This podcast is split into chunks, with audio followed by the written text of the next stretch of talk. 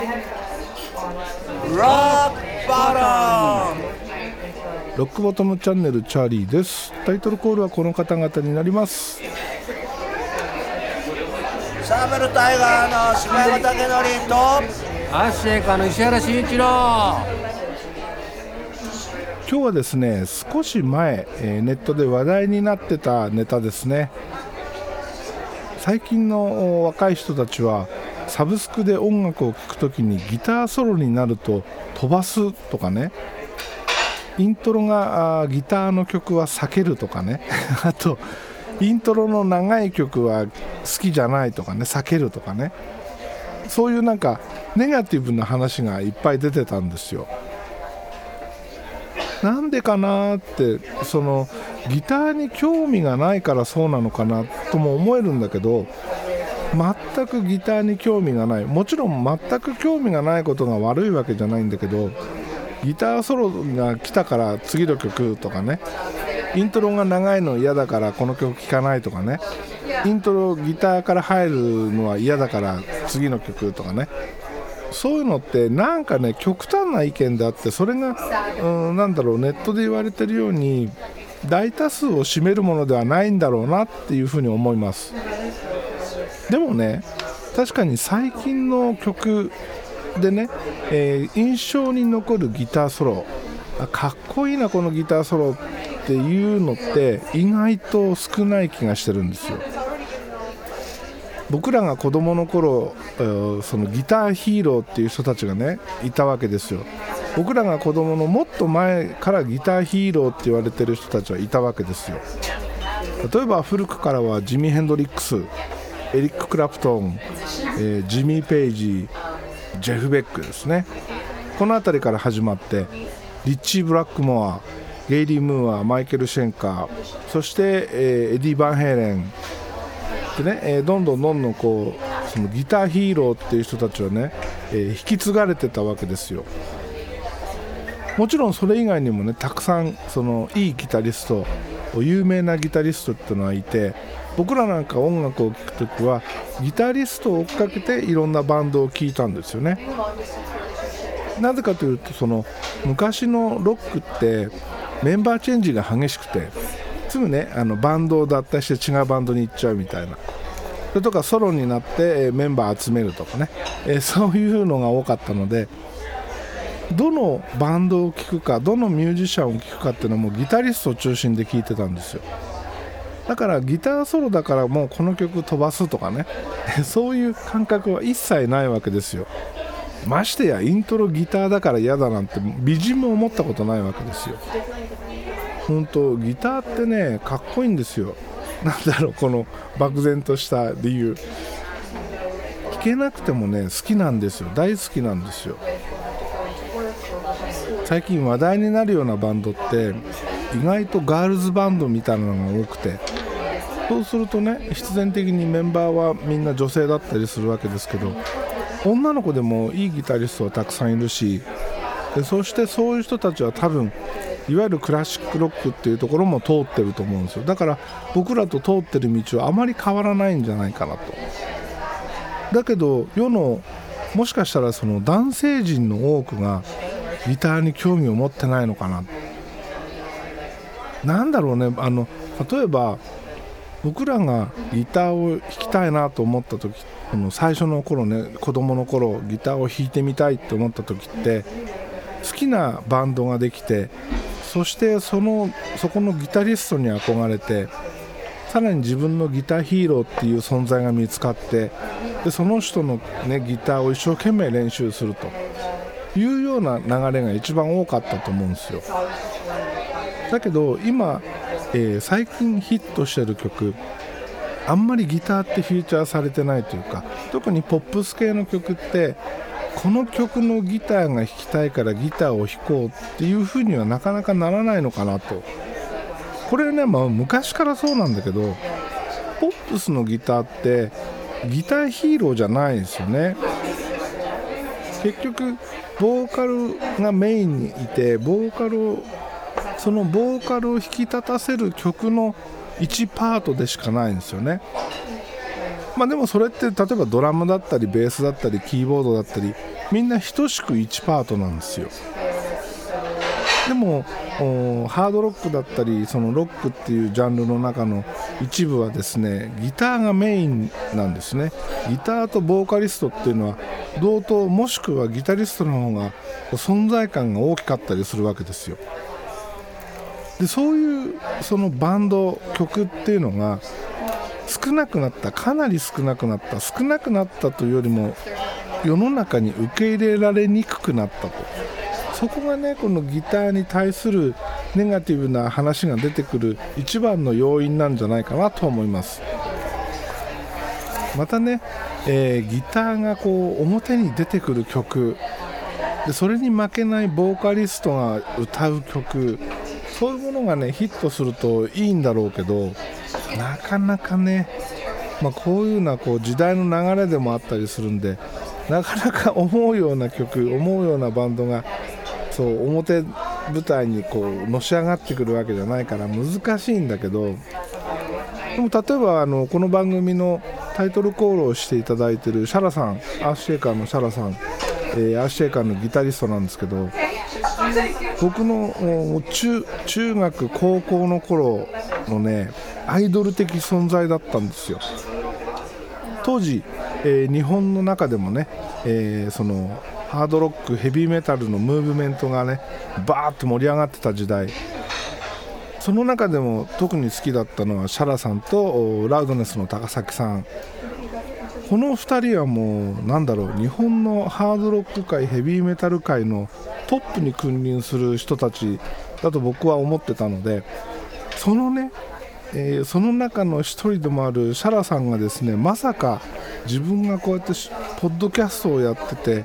さらにそのタイトルコールをしていただけるとはね夢にも思ってなかったわけですよ。いや思うわけないよね。だからもしタイムマシンがあったら高校生ぐらいの自分にですね自慢してやりたいですね。はい。お前将来大人になっておっさんになってポッドキャストっていうものを始めるけどその時タイトルコールをしてくれるのはあのシャラさんだぞと。本当自慢してやりたいです。そのぐらいそのギタリストの存在感っていうのは僕の中では大きくてむしろそのボーカリスト好きなボーカリストっていうとパッと出てこないんですよね、まあ、もちろんねあのロニー・ジェームス・ディオとかそれからタイトルコールしていただいてる下山さんとかそれからいつもお世話になってるパニッシュの陽子さんとかねもちろん好きなボーカリストもたくさんいます。だけどギタリストの方が圧倒的に数は多いですね。もう好きなギタリストで永遠しりとりできちゃうんじゃないかってぐらいギター大好きです。もちろんベースも大好きです、えー、なんつってもね、えー、いつだろう。二十歳ぐらいからある日突然俺はベース弾きたいと思ってそれからベースを弾くようになったんですけど、ね、今では元ブリザードそして現ライダーチップスそしてパニッシュの、ねえ、ベーシストでもあるテラチンさん寺澤浩一さんがねえー、時々この番組にも出てくれてバカ話なんかにね付き合ってくれると。いうことでね本当感謝しております。これもね高校生の自分に自慢してやりたいよね。本当に。本当そしたら多分ね絶対信じないだろうね。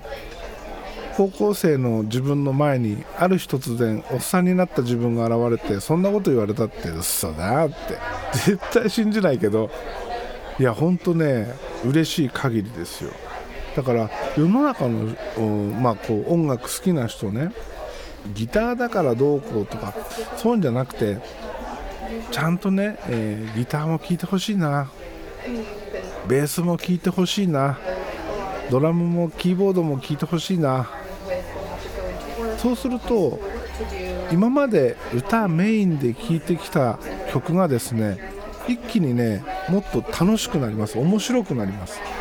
ああこここういう音が入ってるのか。とかね。こここんな凝ったことをしてるのか。ここのギターかっこいい。ここのドラムかっこいい。とかね。ベースってこういう風に弾いてるのか。とかね。いろんな発見がねだんだん分かるようになってきていろんな発見がこう見えてくるんですよ。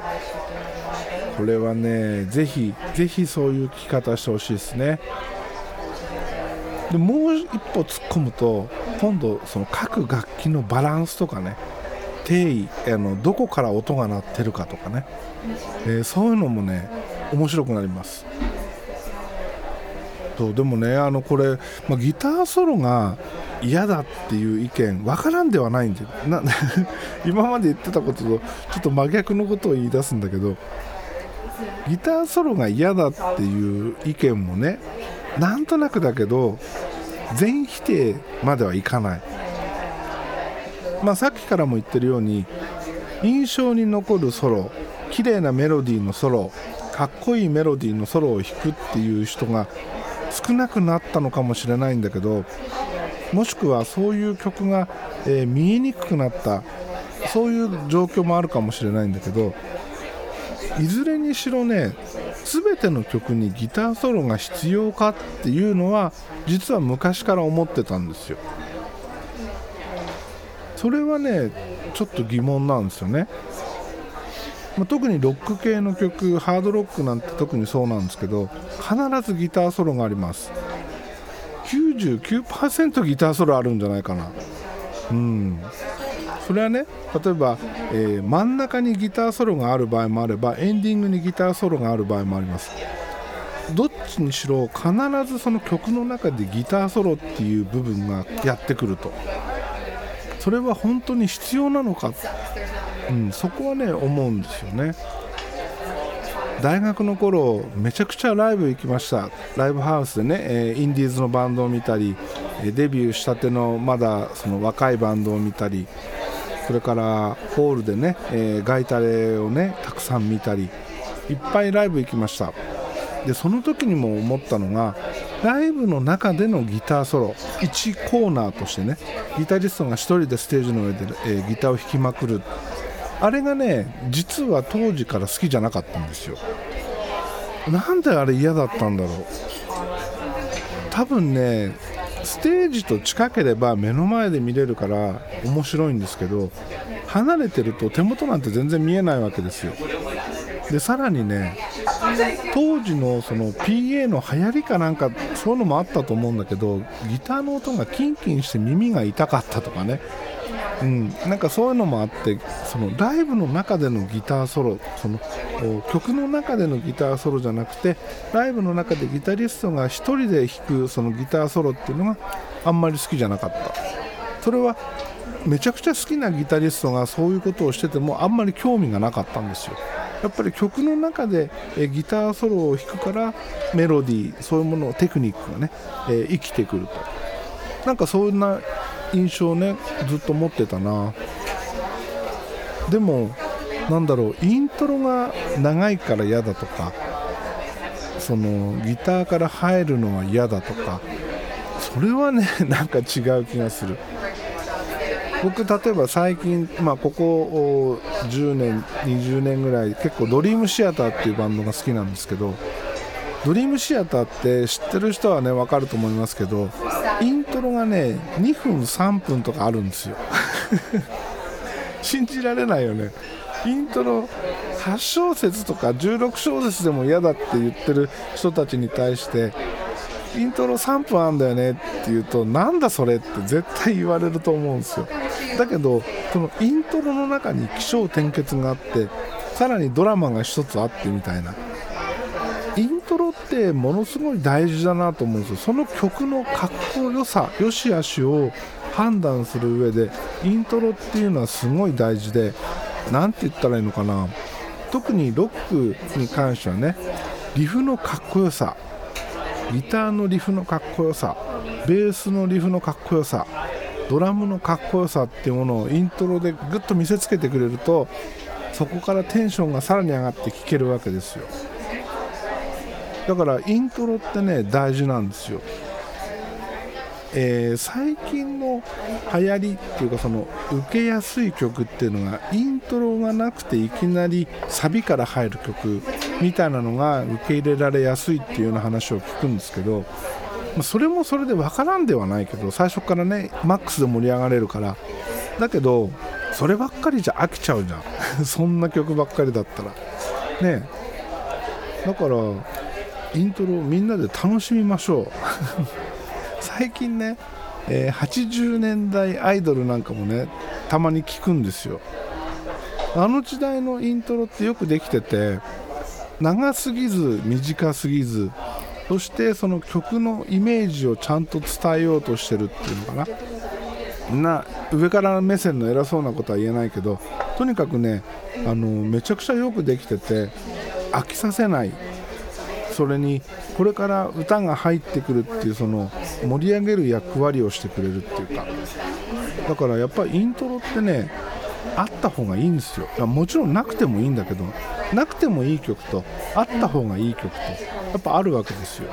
だからイントロがあるから嫌だとかそういうんじゃなくてちゃんとしたいいイントロ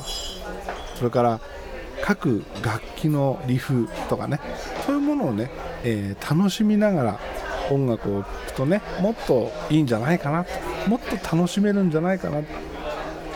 歌をメインに聴いてた人もいろんな楽器の音に耳を傾けることによって3倍4倍5倍の楽しみ方がねあるわけですよ。そういう風にねみんながいろんな音を聞いてくれると楽しくなるんじゃないかなと思います。そしてそしてまあついでにねついでにというか最近ねちょっとあの不思議に思ってるまあ最近不思議に思ってることだらけなんだけどこれはねあのまあその若い世代そういう若い世代の人たちの中では当たり前なのかどうかなっていうちょっと不思議に思うことがあって会社の若い子がですね例えば1分2分3分って数えるときに1分は分じゃなくてプンって言いますよね、えー2分は分だけど3分もプンですよね。なんだけどその子はですね3分って言うんですよ。例えば僕はねじゃあこれ3分後にねみたいな話をするとあ3分あ3分ですねみたいな。わざわざ言い直して3分って言うんですよ。で今時の若い子ってって言わないのかなってね。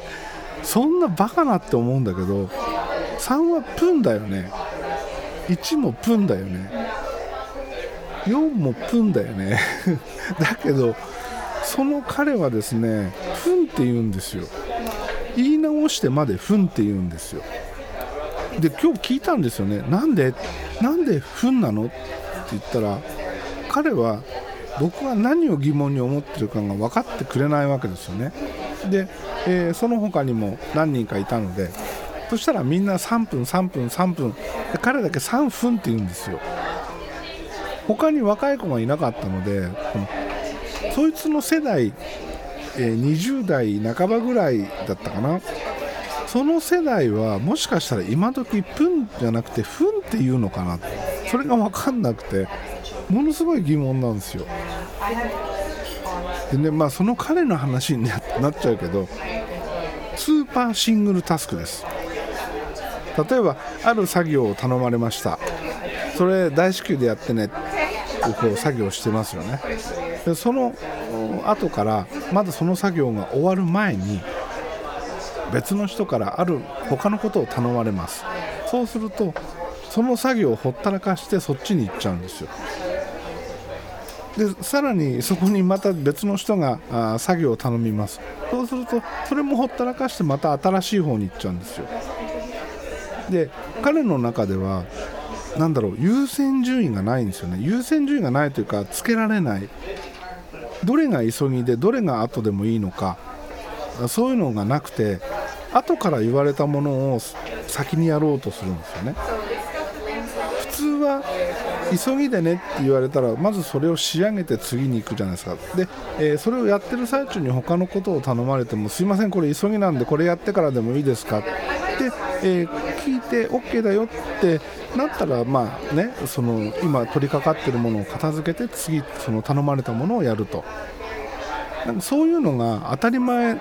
じゃないですか。だけどそういうのができないんですよ。もっとびっくりすることに仕事をしてる時に例えば電話がかかってきます。そうするとどんな簡単な作業でも電話がかかってくると電話しかできないんですよ。例えば物をこれちょっと押さえててって押さえてもらってる時に電話がかかってきたらその押さえてる手離しちゃうんですよ。これねひどいでしょ。シングルタスクにも程があって。これ押さえててね分かりました。じゃあ持ってます。でそこに電話がかかってくるとあ電話なんでちょっとすいませんとかそういうのもないんですよ。いきなり手離して電話出ちゃうんですよ。まあそれもちろん仕事の電話なんだよ。仕事の電話だから出るのは構わない。でもすいませんちょっとどこそこから電話入ったんでちょっとこれストップしてもらっていいですかとか言って手を離すのがいいんだけど何も言わずにその電話がかかってきたらもう電話がかかってきたことしか頭になくてそっちに集中しちゃうんですよ。だけど例えばね電話でちょっとした要件だったらちょっとこれ持っててっていうものを支えながら電話することぐらいできるじゃないですか。でもそれができないんですよね。何なんだろうこのシングルタスク。スーパーシングルタスク。もうね呆れすぎて最近はねもうもうそれを見て楽しんでるっていう心境なんですけどそれでもね冷静に考えると結構やばいよね。ただこれ最近の若い子がこうなのかそれとも彼がそうなのかそれもわからない。まあ全員がね若い人全員がそんなバカなことはないと思うんだけどまあ99%その彼の問題だと思うんだけど。でもその他に若い人がいないから比較対象がいないんですよね。なんか昔ねその複数のことを同時にやれとかね、えー周りで話してる話は全部聞いておけとかいろんなことを教わって育ってきたわけですよ。だけどなんだろうねそこまでその一つのことしかできない。じゃあその一つのことがめちゃくちゃそのちゃんとできるのかって言われると当然ながらそうでもないと。で頭めっちゃ硬いから柔軟性が全くなくて思い込んだことしかやってくれないんですよね。いやそこひねればこうでしょっていうのがね全く通用しないんですよね。面白いんですよね見てると。でもしかしたらその彼みたいなタイプはこういうね、えーギターが邪魔だって思ったらかたくなに邪魔なんだろうなと。まあ確かに、まあ、今回のこれギターにね関する話だけどそうだなもう高校生の頃かなシンセの入ってるハードロックは聴かなかったな考えてみると。それに近いものがあるかもね。全否定はしてないよでも。あの若干ほんのちょっとそういう気持ちがあった。だからそれに近いのがこのギターに関する話なのかもしれないですよね、うん。まあ、そう考えるとうんあんまり文句も言えないけどでもギターだから嫌だっていうそのその聞き方だったらもったいないなというところですね。はい。まあ今日もねななんだこのたわいもない話がひどかったけど今日はこの辺で終わります。エンディング曲はヘルボイスヘルギター焼酎野郎でお別れです。ではまた次回です。